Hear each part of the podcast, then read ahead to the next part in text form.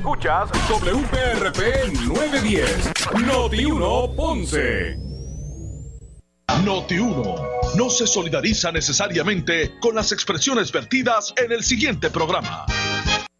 Ponce en Caliente es presentado por Muebles por Menos.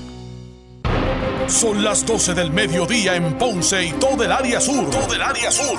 Y la temperatura sigue subiendo. Luis José Moura ya está listo para discutir y analizar los temas del momento con los protagonistas de la noticia. Es hora de escuchar Ponce en Caliente por Notiuno 910. Vamos a ver por aquí ahora sí. Saludos a todos y muy buenas tardes. Bienvenidos. Esto es Ponce en Caliente. Yo soy Luis José Moura.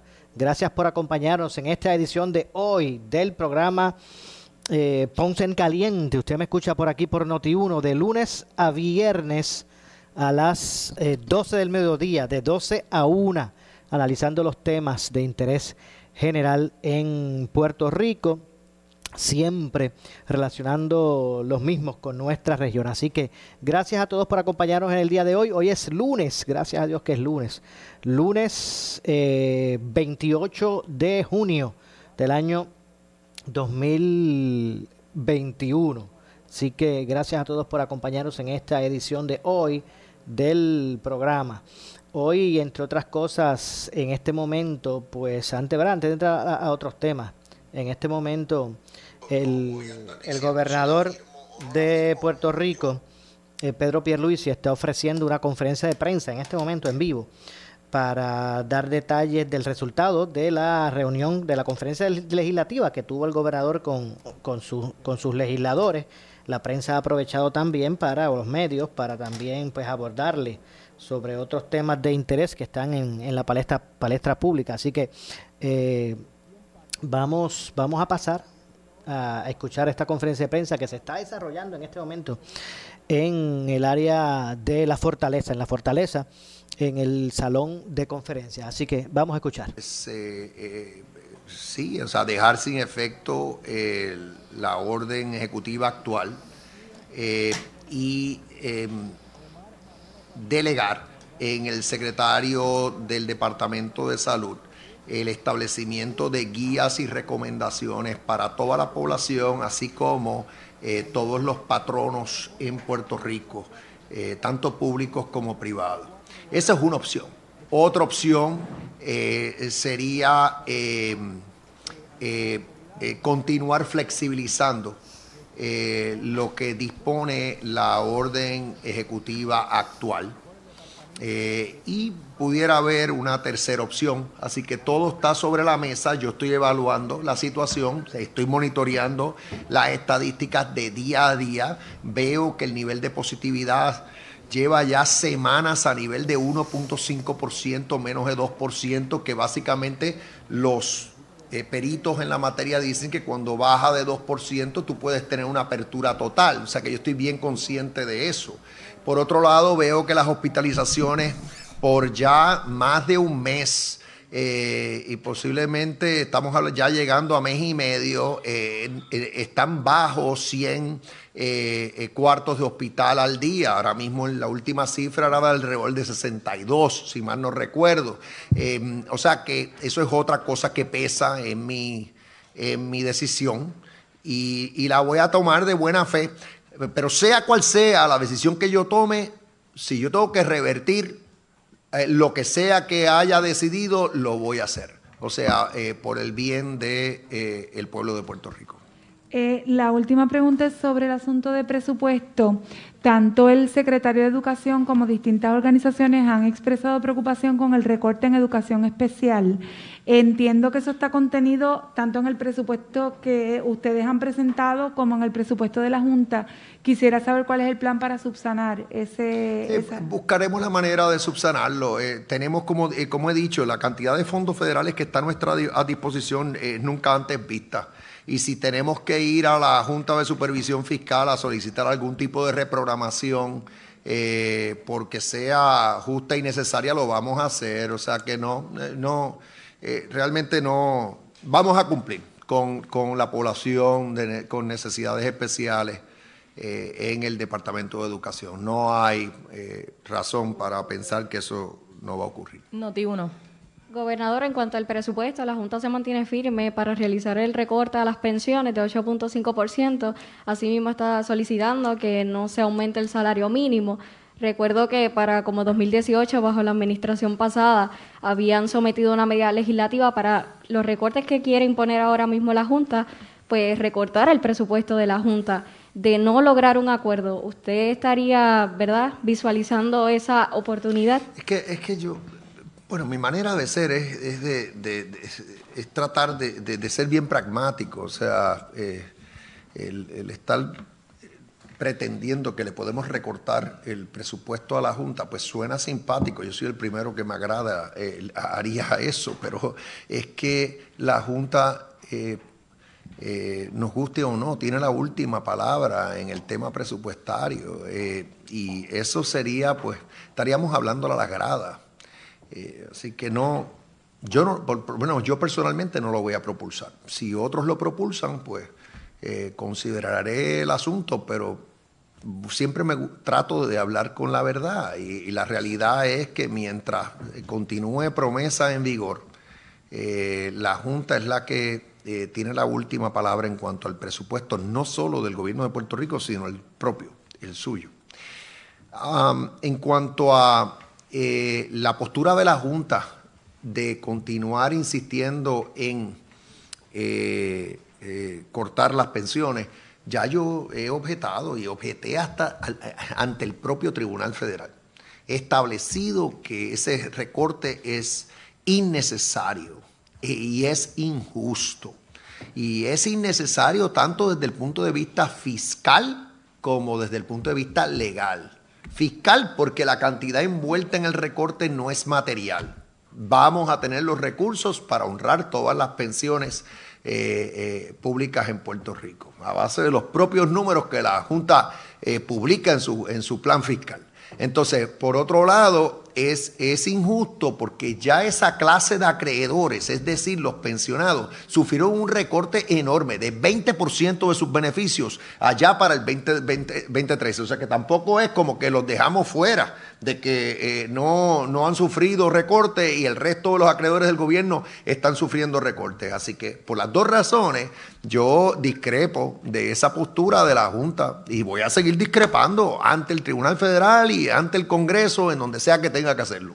En cuanto a los 4 mil millones de dólares que anunció que recibimos del gobierno federal para educación, eh, tras la reunión con Miguel Cardona, eh, ¿se planteó la manera o dónde van a estar destinados específicamente esos fondos? Por ejemplo, para reclutar maestros. No se llegó a ese nivel de detalle, pero vamos a aprovecharlos al máximo, vamos a aprovecharlos al máximo y hay que añadirle esos fondos los que tenemos que exceden 2 mil millones de dólares para reparar las escuelas y para construir nuevas escuelas en Puerto Rico, que esa, esa, ese monto llegó por vía, si mal no recuerdo, del CARES Act eh, eh, o sea que eh, de ARPA, bueno, en ARPA, es FEMA, perdón, FEMA, FEMA ya ha destinado más de 2 mil millones de dólares para ya sea construcción o reparación de escuelas en Puerto Rico. Eso es así. Y eso es como resultado de, de los huracanes. Eso es como resultado de los huracanes. Y eso ahora está, estamos en vías de contratar un, PMO, un Project Management Officer, es decir, como un gerente de proyecto que va a ocuparse de diseñar, de, supervisar el diseño de los cambios que se le va a hacer a la infraestructura escolar en Puerto Rico, eh, antes de que se proceda a gastar esos dineros. Por otro lado, el secretario anunció y la carta lo especifica, eh, eh, lo que está asignando o permitiendo que utilicemos. claro está, tenemos un, un administrador, un third party beneficiary, eh, eh, eh, third party fiduciary, es decir, un, vamos a ponerlo desde este punto de vista, es como un síndico federal que va a estar supervisando este, este asunto, es la firma de Álvarez Marsal. pero el secretario, el compromiso del secretario es trabajar en equipo con nosotros, asegurarse de que utilizamos buenas prácticas, las mejores prácticas en el uso de los fondos federales y lo vamos a hacer. El nuevo día. Saludos, gobernador, y a los presentes. Quería preguntarle sobre los nombramientos. Cuando está a punto de culminar la sesión legislativa, ¿hay algún nombramiento que usted retirará para que, evitar que se cuelgue? Todavía no estamos ahí, aunque nos estamos acercando. Eh, eso, es, eso siempre es posible, pero eh, tengo que esperar a que culmine este proceso. Siguen confirmando, la verdad es que siguen confirmando. Hoy mismo van a tener una vista ejecutiva para discutir algunos de los nombramientos. Eh, lo que me indican es que los nombramientos de fiscales y jueces, así como de miembros de juntas, van a, ir a, votación eh, sin necesidad de, pasar por vista pública. Eh, pero yo confío en que en los portavoces del Senado me mantengan al tanto y si llega por decir, ya estamos cerca, porque hoy es 28, yo imagino que ya para mañana eh, si veo que hay algún nombramiento meritorio que puede ser que por falta de acción no se está atendiendo, siempre sí tendría el derecho de retirar y luego volver a, nominar. No lo voy a hacer ligeramente, es decir, yo lo voy a hacer cuando yo entienda que la persona claramente reúne los méritos eh, requeridos, tiene los méritos requeridos eh, y que entonces es por realmente falta de de tiempo en el calendario que no se atendió, si yo veo que esa es la situación, entonces vuelvo a hacer la vecina, retiro y vuelvo a hacer la vecinación el primero. Pero no lo voy a hacer de mi parte por obstinación. No lo voy a hacer eh, por meramente llevar la contraria. Eh, eh, es porque yo entienda que a base del asesoramiento que me den los portavoces de que la persona sí tiene los méritos, no, méritos, no debe haber problema, ahí yo vengo, haría eso. ¿Alguno en particular que a este momento le preocupe? No, es que no quiero esperar a ver qué votaciones surgen entre hoy y mañana. ¿Se discutió algún plan, dado que ninguna de las medidas que usted ha enviado se ha aprobado, un plan para lidiar con esta situación quizás en la próxima sesión legislativa? Todavía no, pueden, pueden aprobarse medidas eh, eh, en el transcurso de estos dos últimos dos o tres días. Eh, así que vamos a ver en dónde estamos al culminar la, sesión y sí, volveré a... Bueno, es que no tengo que volver a someterlas, o sea, quedan, quedan sometidas, es cuestión de seguir trabajándolas. Eh, y lo vamos a hacer. Me gustaría preguntarle sobre el reglamento que va a regir las funciones de los delegados electos, los delegados congresionales. ¿En qué estatus está eso? Porque hay como una especie de limbo a tan poco tiempo de que, comience. No, porque se va a promulgar el mismo primero de julio y de igual manera ese día se, debe estar, se le debe estar tomando el juramento a todos los que estén hábiles para, para así hacerlo Ah, y, es que tenemos, y tenemos que esperar a que culmine el proceso presupuestario eh, para saber eh, eh, cuál es el, presupuesto que tenemos en el gobierno, incluyendo el presupuesto que se le asigna a PRAFA. la ley que convocó esa elección especial le da la responsabilidad a PRAFA de establecer el salario, de darle un salario y apoyo administrativo a cada uno de esos delegados y vamos a cumplir con la ley. ¿De alguna forma se estén tomando, tomando en consideración las reservas que expresó la Melinda, Melinda Romero y la situación que afronta el exgobernador Ricardo Rosello en los tribunales? Eh, eh, déjame ir uno a uno. En el caso de Melinda Romero, por alguna razón ha habido una falla de comunicación, porque creo que una de las objeciones que tenía es que no quiere eh, que se le considere como si fuera una empleada de Prafa y ese no es el caso, son funcionarios electos. Lo que pasa es que la propia ley dice que Prafa le da un salario y en la medida que haya reembolso de, de gastos y uso de fondos públicos, pues tiene que haber un reglamento, porque eso siempre es así, nadie está aquí por la libre. Hasta los funcionarios electos en Cámara y Senado tienen que sujetarse a unos reglamentos y es lo que va a pasar aquí. Por ejemplo, si hay un viaje, pues cómo se procede para eh, someter un informe de viaje, de gasto, ese tipo de cosas es lo que va a disponer el reglamento y, se va a hacer. Eh, así que yo creo que eso es más un fallo de comunicación en cuanto a la expectativa que tiene eh, Melinda Romero para su salario. Nuevamente, esto va a depender de que con qué, los recursos que contamos y y, también la naturaleza del, trabajo que va a estar llevando a cabo. Em, y esa decisión no se ha tomado eh, de forma final y firme, o sea, la cual va a ser el monto del salario y el, método de reembolso de gasto. Eh, eh, en cuanto al exgobernador, pues está pendiente ante el tribunal y posiblemente también administrativamente ante la Comisión Estatal de Elecciones el dilucidar el asunto de, su, de su elegibilidad. para asumir el cargo. Yo voy a esperar a que se tome una decisión de forma final y firme para entonces proceder. O sea, si, si se le confirma en el cargo, es decir, se, se confirma su elegibilidad para el cargo, pues tendrá que tomar juramento como todos los demás.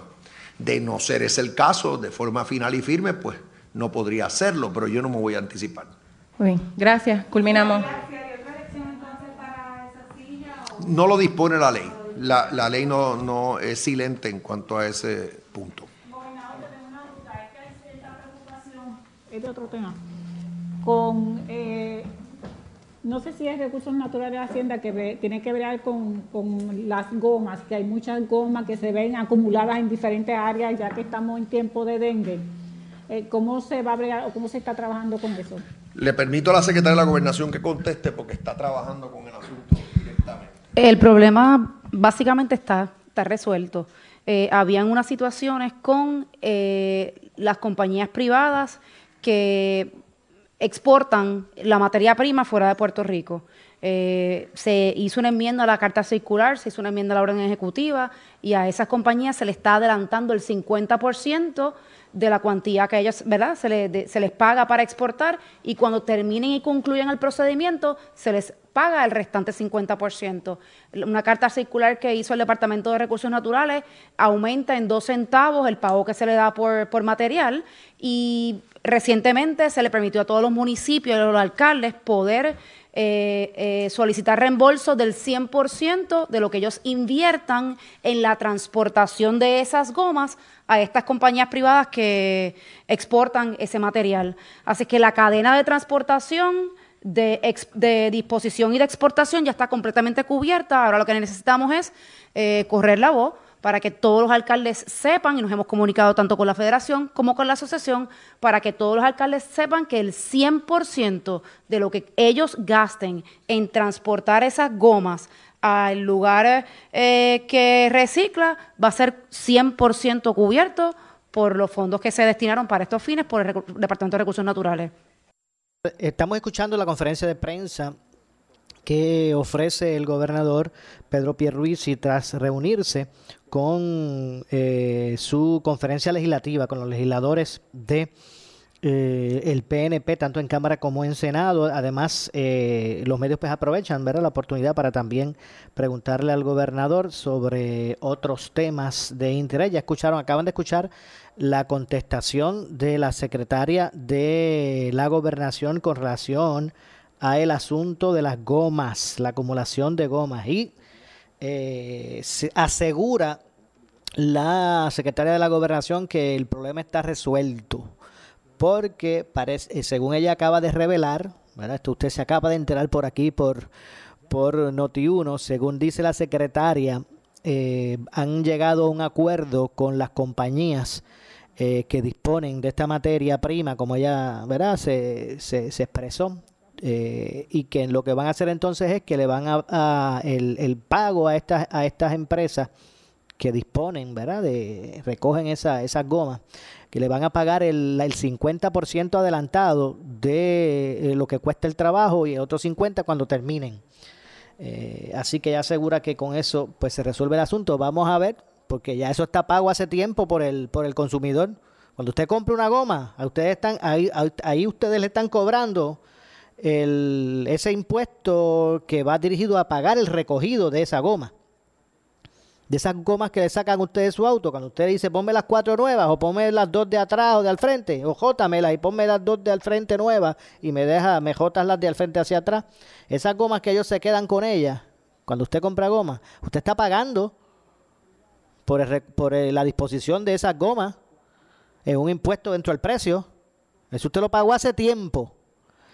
Eh, pues ahora pues ustedes acaban de escuchar y se enteraron por aquí por eh, Noti1 que alegadamente pues entonces el gobierno, estas compañías que se encargan de recoger eso, se le va a pagar el 50% adelantado y el otro 50% cuando terminen la labor.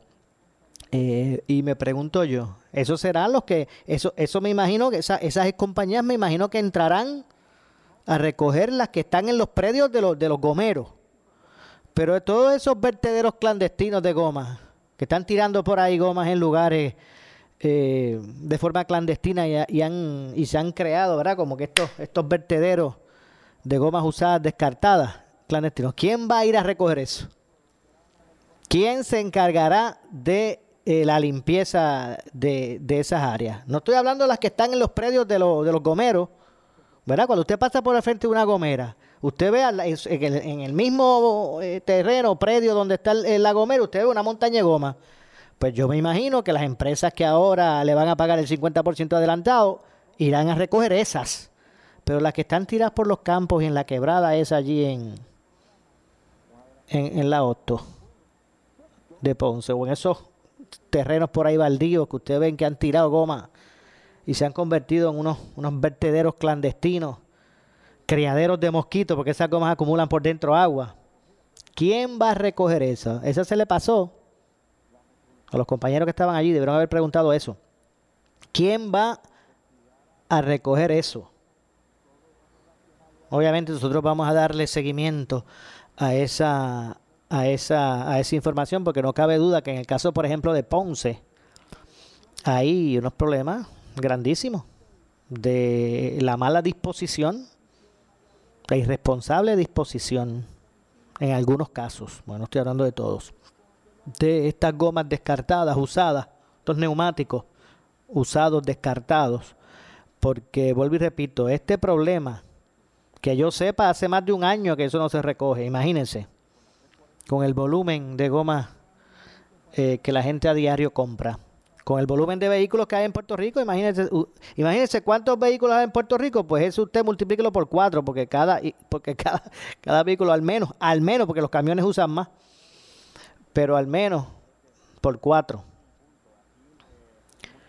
Pues repetimos, ustedes acaban de escuchar por parte de la Secretaría de la Gobernación que se llegó a un acuerdo con estas compañías que disponen de esto, de estas gomas y le van a pagar 50% adelante y después la otra mitad cuando terminen de recoger. Pero vuelvo y digo, va, ¿y qué va a pasar con las que están tiradas por ahí clandestinamente? En predios por ahí escondidos, tiradas como vertederos clandestinos de gomas usadas. ¿Quién va a recoger eso?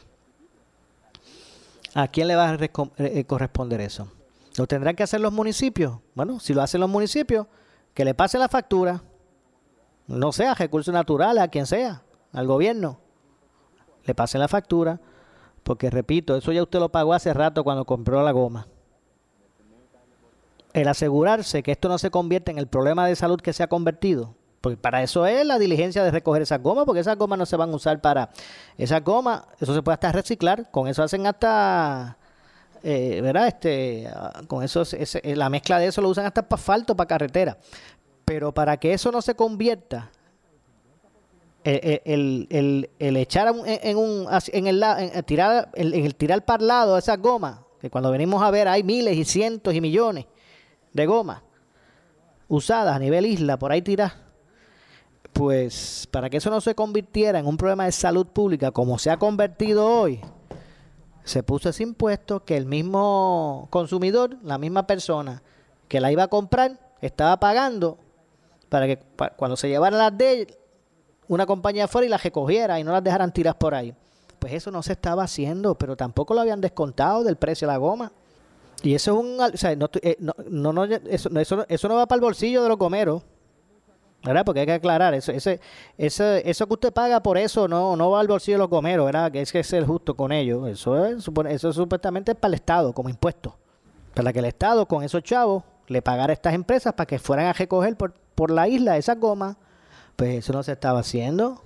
Y ya miren el problema de, de el problema de, de salud pública que esto, en, que esto se ha convertido.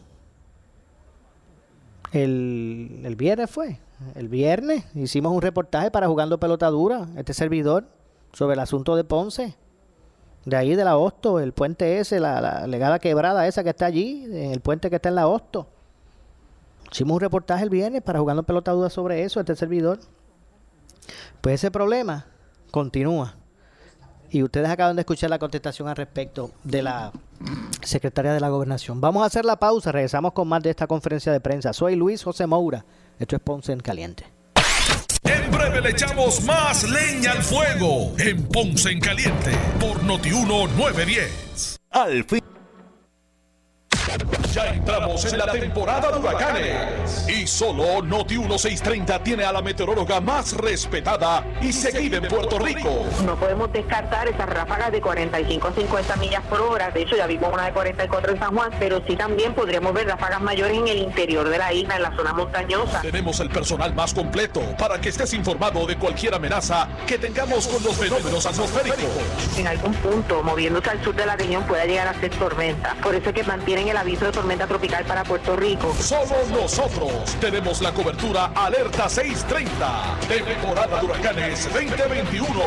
Somos 91630. Primera fiscalizando. Con el auspicio de KFC, Ecomax, Melpro, Ensure, Danosa, Universal, Toledo, Colegio Héctor Urdaneta en Ceiba, Bufete Correa, Falcon Tire, Unión Cash and Carry, Barro Coop, Farmacia Guayabal 2, Cuban Howard and True Value, FL Italian Tile, en Ceres en Valde Yuli. ¿Qué buscas? Muebles en Ceres o matrices. Muebles por menos lo tiene. Sin necesidad de crédito y con pagos mensuales bajísimos. Una gran cantidad de mercancía lista para entrega inmediata. Gabinetes en PVC, alacenas y barras para que tu cocina se vea nítida. Además, salas, cuartos y comedores a precios que le gustan a tu bolsillo. Échale un vistazo a lo nuevo en Muebles por Menos, Salinas Villalba y Ponce, carretera 14 frente al cementerio. Visita su página de internet. Por su calidad de servicio. Por su conveniente horario. Así es el Laboratorio Clínico Profesional Emanuel, siempre brindándote un servicio de excelencia con tecnología precisa y avanzada para un resultado confiable. Un laboratorio completo. Y los resultados los recibo rápido y hasta por email. Con servicio a industrias y también a domicilio. Haz de Laboratorio Clínico Profesional Emanuel tu laboratorio de confianza. Ese es el mío. Y el mío también. En Juana Díaz, llámenos al 260-5504 o al 580-0080. Si tienes 40 años o más, la prevención es lo más importante para evitar el cáncer de colon, esófago o estómago. En Advance Endoscopy Center, el único centro de endoscopía ambulatoria acreditado en Puerto Rico, en Ponce Bypass, el doctor Álvaro Raymondé, gastroenterólogo por Certify, cuentan con los equipos más avanzados, incluyendo ultrasonido endoscópico, para la detección temprana de lesiones que pueden desarrollarse en cáncer de colon, esófago, estómago y también cáncer de páncreas.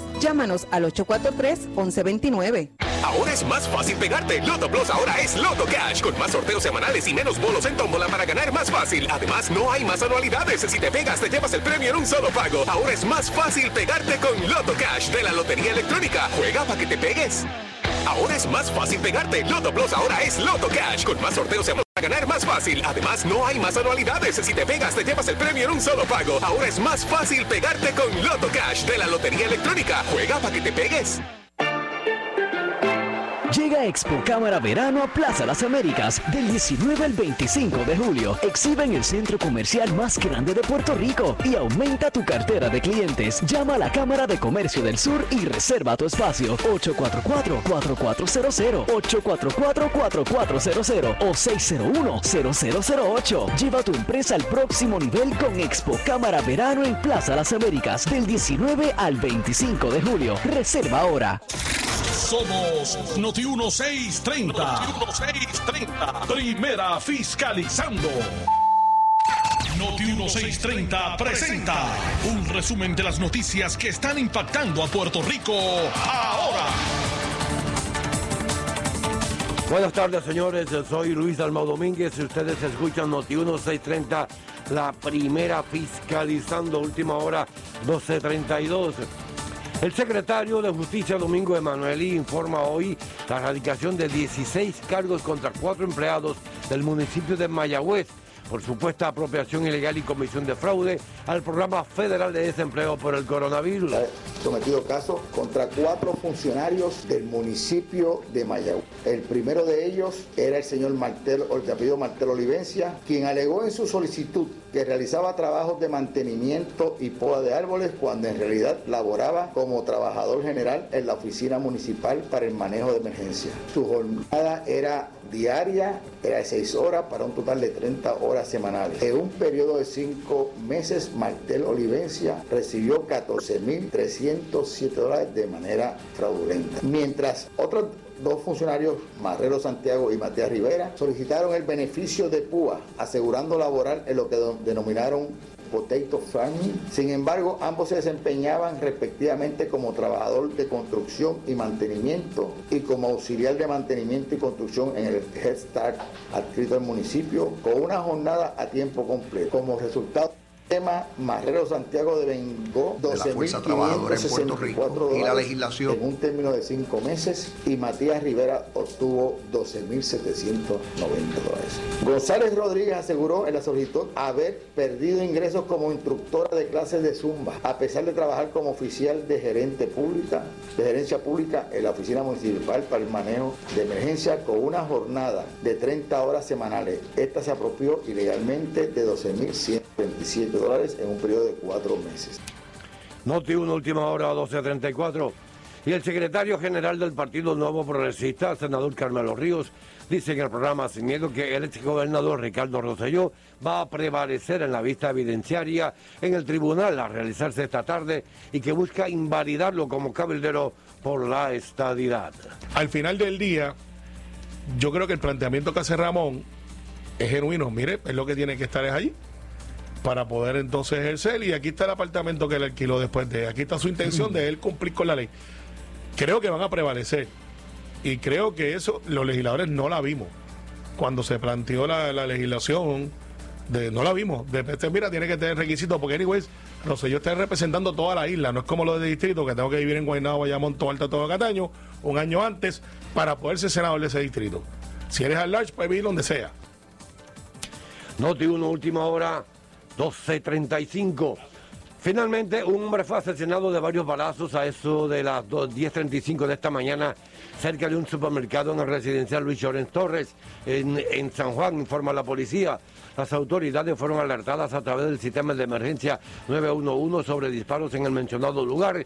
Al llegar las unidades de la policía, encontraron el cadáver baleado de un hombre en el interior de una guagua color blanco y del año 2002. La víctima aún no ha sido identificada. Noti 1, última hora, 12.35. Le echamos más leña al fuego en Ponce en Caliente por Notiuno 910. Al fin llegó el verano. Es hora de aprovechar las vacaciones y descansar como debe ser en un matres de la fábrica de matres Global. Diviértete eligiendo el colchón perfecto para ti con el triple descuento del 50% más 25% más 11.5% al comprar un matres de la línea Body Comfort ortopédica con 15 años de garantía incluida. Además, matres ortopédicos desde 99 dólares. Oferta válida hasta el 29 de junio en sus 19 tiendas, incluyendo su nueva tienda en Guayama en el Molino Shopping Center. Financiamiento disponible hasta 60 meses, 0% APR o compra hasta 3 mil dólares y llévate la mercancía de Leaway a tu casa sin verificación de crédito. Ciertas restricciones aplican. Detalles en las tiendas. Globalmatres.com 787-837-9000 787-837-9000 Por su calidad de servicio. Por su conveniente horario. Así es el Laboratorio Clínico Profesional Emanuel, siempre brindándote un servicio de excelencia con tecnología precisa y avanzada para un resultado confiable. Un laboratorio completo. Y los resultados los recibo rápido y hasta por email. Con servicio a industrias y también a domicilio. Haz de Laboratorio Clínico Profesional Emanuel tu laboratorio de confianza. Ese es el mío. Y el mío también. En Juana Díaz, llámenos al 260-5504 o al 580-0080. ¿Qué buscas? Muebles en seres o matrices. Muebles por menos lo tiene. Sin necesidad de crédito y con pagos mensuales bajísimos. Una gran cantidad de mercancía lista para entrega inmediata. Gabinetes en PVC, alacenas y barras para que tu cocina se vea nítida. Además, salas, cuartos y comedores a precios que le gustan a tu bolsillo. Échale un vistazo a lo nuevo en Muebles por Menos, Salinas Villalba y Ponce, carretera 14 frente al cementerio. Visita su página de internet. El área sur está que quema. Continuamos con Luis José Moura y Ponce en Caliente por el 910 de tu radio. Bueno, estamos de regreso. Soy Luis José Moura, esto es Ponce en Caliente. Usted me escucha por aquí por Noti 1 de lunes a viernes a las 12 del mediodía, de 12 a 1, analizando los temas de interés general en Puerto Rico. Vamos a continuar escuchando la conferencia de prensa que eh, realizó el gobernador tras la conferencia legislativa. Estuvo en el Salón de Conferencias de la Fortaleza, eh, acompañado de la secretaria de la Gobernación, de los portavoces de las delegaciones del PNP en Cámara y Senado, al igual que, que de Carmelo Ríos, eh, para ofrecer los, acuerdos que llegó o los entendidos que llegó el gobernador con su conferencia legislativa, legislativa y también obviamente responder a las interrogantes de eh, los medios de comunicación con relación a los diferentes temas eh, de interés. Así que vamos a continuar escuchando. de la fuerza trabajadora en Puerto Rico y la legislación eh, relacionada a la reforma laboral del 2017. Eh, en cuanto al presupuesto, es el sentir de, la conferencia legislativa el seguir aportando para tratar de lograr un frente común ante la, ante la Junta de Supervisión Fiscal. Es obvio que el presupuesto eh, no eh, es por el monto que habíamos recomendado eh, y de igual manera que no se atienden asuntos importantes como por ejemplo justicia salarial para los oficiales de custodia del Departamento de Corrección y Rehabilitación por escoger una, un área en la cual el presupuesto se queda corto, o sea que todavía no ha culminado el proceso y vamos a aportar de buena fe.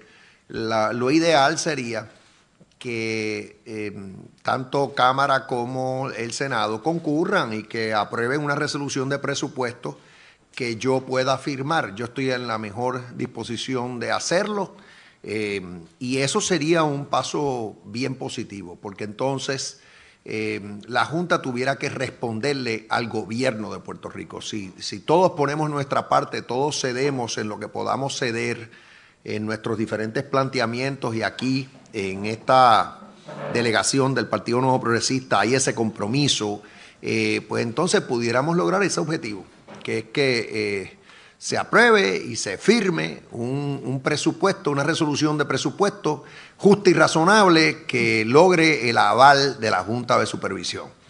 Eh, por otro lado, hablamos del tema de la reforma eh, del, del salario mínimo para nuestra fuerza trabajadora. Ahí, eh, pues yo le informé a los miembros de la delegación del, del PNP en Cámara y Senado que el asesoramiento preliminar que he recibido del el comité multisectorial que se creó para precisamente asesorarme eh, y ayudarme a presentar un proyecto eh, de ley que eh, eleve el salario mínimo en Puerto Rico es que el, el- el monto eh, no debe exceder de 8, cin- 8 dólares 50 centavos la hora y que su vigencia debe comenzar el primero de enero del 2022. Eh, esa recomendación surge del comité multisectorial, es decir, ahí hay representación sindical, representación comercial, eh, economistas de la mayor reputación y el consenso es ese, que el próximo paso, porque esto debe, debe ser un proceso continuo para asegurarnos de que nuestra fuerza trabajadora tiene un, un salario justo y razonable, es que eh, eh, se eleve el monto a eh, alrededor de 8.50 la hora y que comience el primero de enero, como ya dije, del, del 2022.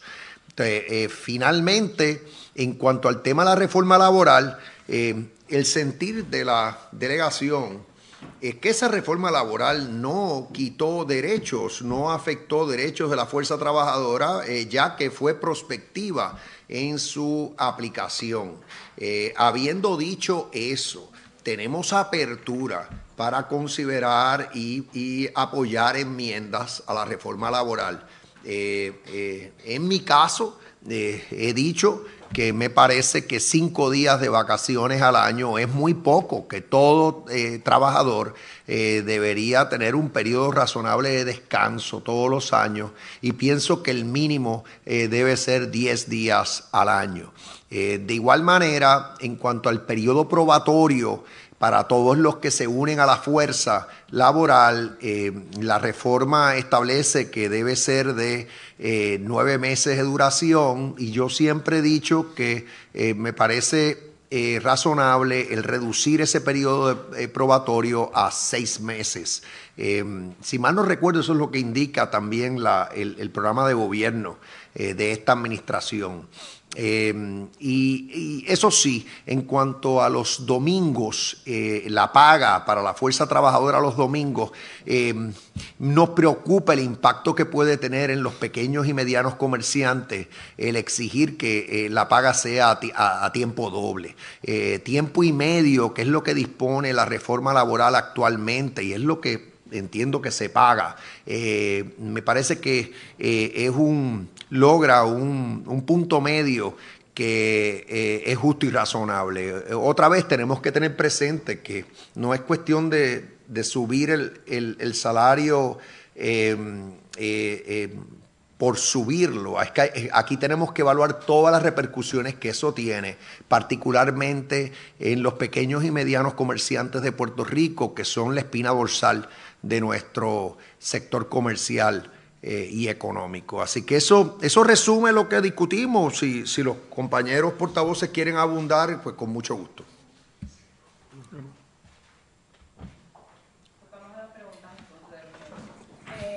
con Noti1. Vamos entonces a Foro Noticioso. Bueno, tenemos 20 preguntas.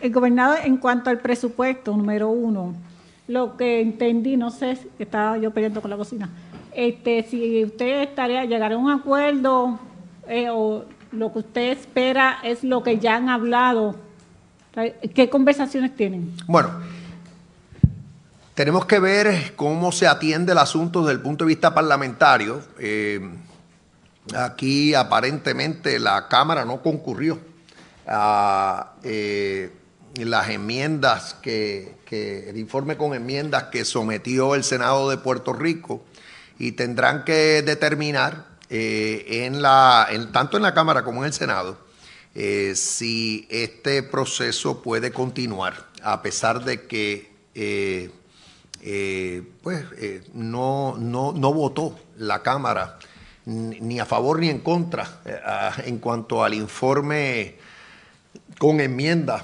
eh, que, sometió el Senado, correcto. Eh, así que eso es un asunto parlamentario. Si continúa el debate, pues eh, yo estoy dispuesto, lo he dicho públicamente anteriormente y lo, lo repito ahora, y me parece que la delegación del PNP de igual manera, a aceptar que el monto del presupuesto sea el que la Junta está imponiendo. Es decir, eh, 10.112 millones de dólares. Vuelvo y digo, me parece que es corto, se queda corto, pero en ánimo de evitar controversias y de lograr un consenso, eh, estamos dispuestos a aceptar que ese sea el monto del presupuesto. Eh, por otro lado, em, sí pensamos que se pueden presentar enmiendas al, al presupuesto em, que actualmente está bajo consideración en Cámara y Senado, para mejorarlo eh, en áreas donde la Junta todavía pensamos que debería ceder. Una de ellas es el alza salarial para los oficiales de custodia. Estamos hablando de 15 millones de dólares. Eh, me cuesta pensar que no podemos identificar una partida que se pueda reducir por esa cantidad y entonces aumentar la que le corresponde al Departamento de Corrección y Rehabilitación para la nómina del departamento eh, y lograr ese aumento. Así que eso lo doy como un ejemplo. Eh, y, así que eso es lo que te puedo decir. Vamos a continuar aportando este debate. Y mm, lo ideal es que la delegación del, del PNP se pueda unir a la mayoría y que entonces yo eh, firme la resolución de presupuesto eh, si, si se aprueba eh, en la Asamblea. Y eso es lo ideal y vamos a trabajar para eso. Tengo duda con relación al salario mínimo federal, porque por ejemplo en cuanto a los municipios, aunque ya Bayamón tiene su ordenanza aparte y su aprobación, pero ¿qué pasaría con los demás municipios? Ellos pueden ajustarse. Bueno, el, el salario mínimo le debe aplicar a toda, toda la fuerza trabajadora sin excepciones. Eh, no estamos hablando de un alza tan dramática, eh, otra vez estamos hablando de 8.50 la hora y, eh, en vez de 7.25 la hora que, que es donde está actualmente. Por lo menos ese es el, eso es lo que me está asesorando el, el grupo o el comité multisectorial que, que abrace. Así que eh, no pienso que no se deben hacer excepciones. Eh, la, todos los empleados deben pues, ganar lo mismo en igualdad de condiciones. Estén trabajando en el sector privado o el sector público. Todavía quedan treinta y pico de nombramientos de personas de confirmar, pero le pregunto específicamente qué pasaría en el caso de Nino Correa. A solicitud del presidente del Senado, le voy a solicitar, eh, le, le voy a someter el, el nombramiento de Nino Correa como comisionado interino del, del, negociado de emergencias, eh, eh, de manejo de emergencias, eh, para que el, el, el, Senado le brinde su consejo y consentimiento. Así que lo voy a estar haciendo en el día de hoy.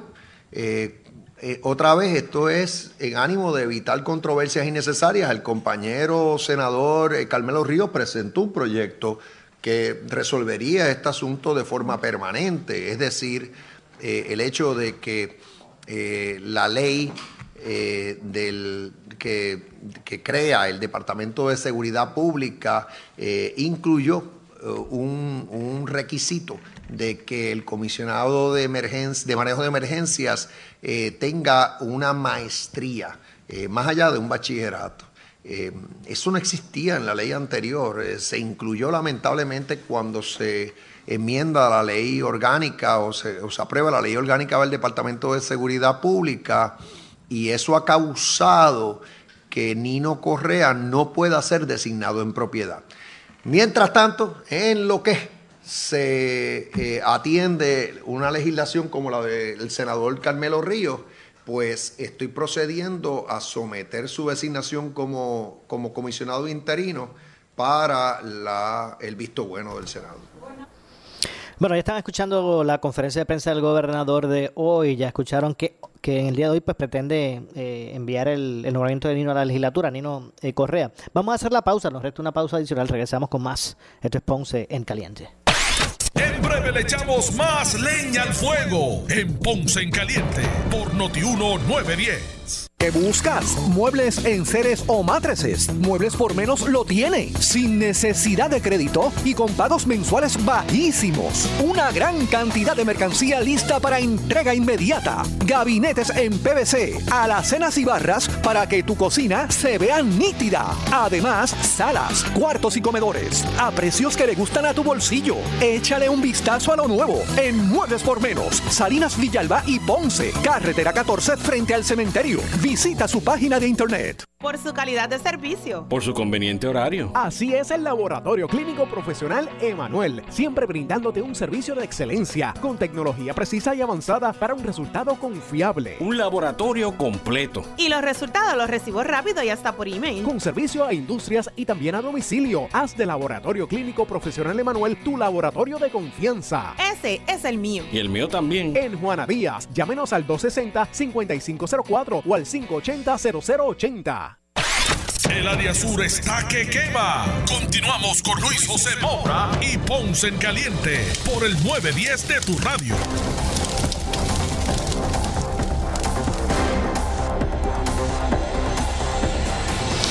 Bueno, estamos de regreso. Estamos de regreso ya a nuestro segmento final. Soy Luis José Moura. Esto es Ponce en Caliente. Vamos a escuchar, eh, continuar escuchando la conferencia de prensa del gobernador del día de hoy eh, con los temas eh, que obviamente pues eh, son parte del interés público. Vamos a continuar escuchando. un poquito más sobre la reunión que se tuvo esta mañana con el secretario de Educación Federal. Sí, excelente reunión. Eh, él vino con dos de sus principales ayudantes incluyendo un ayudante que va a estar ocupado a tiempo completo para atender los asuntos de Puerto Rico, eh, es impresionante cómo el secretario Cardona está comprometido con Puerto Rico. Eh, digo que es impresionante porque eh, cualquiera pensaría que, que como que porque tiene raíces puertorriqueñas, pues no quisiera dar la impresión de que nos está favoreciendo, pero no está siendo eh, tímido en lo más mínimo a la hora de responder a las necesidades eh, de nuestro pueblo y de los estudiantes de nuestro sistema público de enseñanza. Eh, él está bien empapado de los retos que tenemos por delante. Quiere ser nuestro socio en sus propias palabras. Eh, no quiere venir aquí a estar impartiendo instrucciones y directrices, sino más bien a trabajar con nosotros. Eh, y puso la acción donde está la palabra, porque desde el primer día que llegó descongeló fondos y hoy nos asigna de una manera u otra cerca de 4 mil millones de dólares. O sea, ya en el Departamento de Educación, eh, esto no es un asunto de falta de fondos, o sea, aquí es cuestión de ejecutar y vamos a contar con el apoyo del Departamento de Educación Federal eh, para eh, que así sea. En algún momento se discutió, por ejemplo, el hecho de que el secretario o se tocó, no hubo problemas con eso, que todavía sea un secretario de Educación interino el de acá. No, él, está al tanto de la situación, sabe por qué ha ocurrido eh, la misma y, y, sabe también de primera mano que eh, es mi intención eh, tener a un secretario eh, o secretaria nombrado o nombrada en propiedad em, a la brevedad posible, pero de aquí al comienzo, al reinicio escolar, es importante que haya continuidad en el departamento, así que no esperen que ahí ocurra cambio hasta que se dé ese reinicio escolar como todos queremos. Es decir, para que todos estén claros. Mi compromiso es que todo niño o niña que está matriculado en nuestras escuelas públicas tenga eh, educación presencial a partir eh, de mediados de agosto. Eh, ¿Cuántos días a la semana será para cada uno de ellos o ellas? Eso va a depender de el plantel escolar en donde está asignado o está asignada eh, y otros retos que tenemos eh, por el estado de la infraestructura del departamento. Pero todo niño va a tener, todo niño y niña que esté matriculado va a tener una educación presencial a partir de medianos de agosto. Ese es mi compromiso. El secretario del Departamento de Educación así lo sabe. Eh, hay que entender que la educación presencial es indispensable. La educación remota no la sustituye adecuadamente. La, la educación remota o a distancia la complementa, pero no la sustituye. Y por eso ese compromiso es inquebrantable y lo vamos a lograr. El vocero.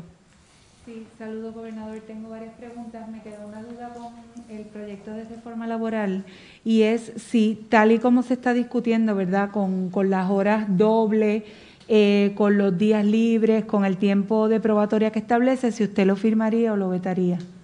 Bueno, yo he adelantado mis criterios. O sea, yo no voy a adelantar, o sea, eh, eh, adelanté cómo veo la situación.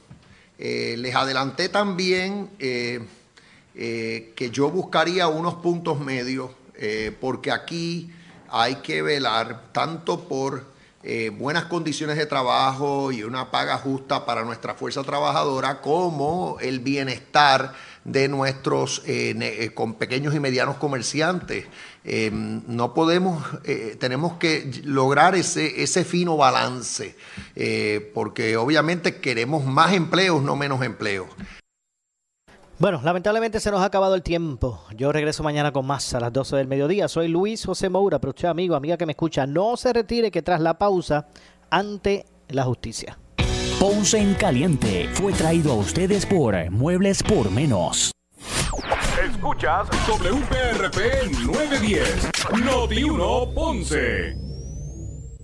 Noti 1 no se solidariza necesariamente con las expresiones vertidas en el siguiente programa.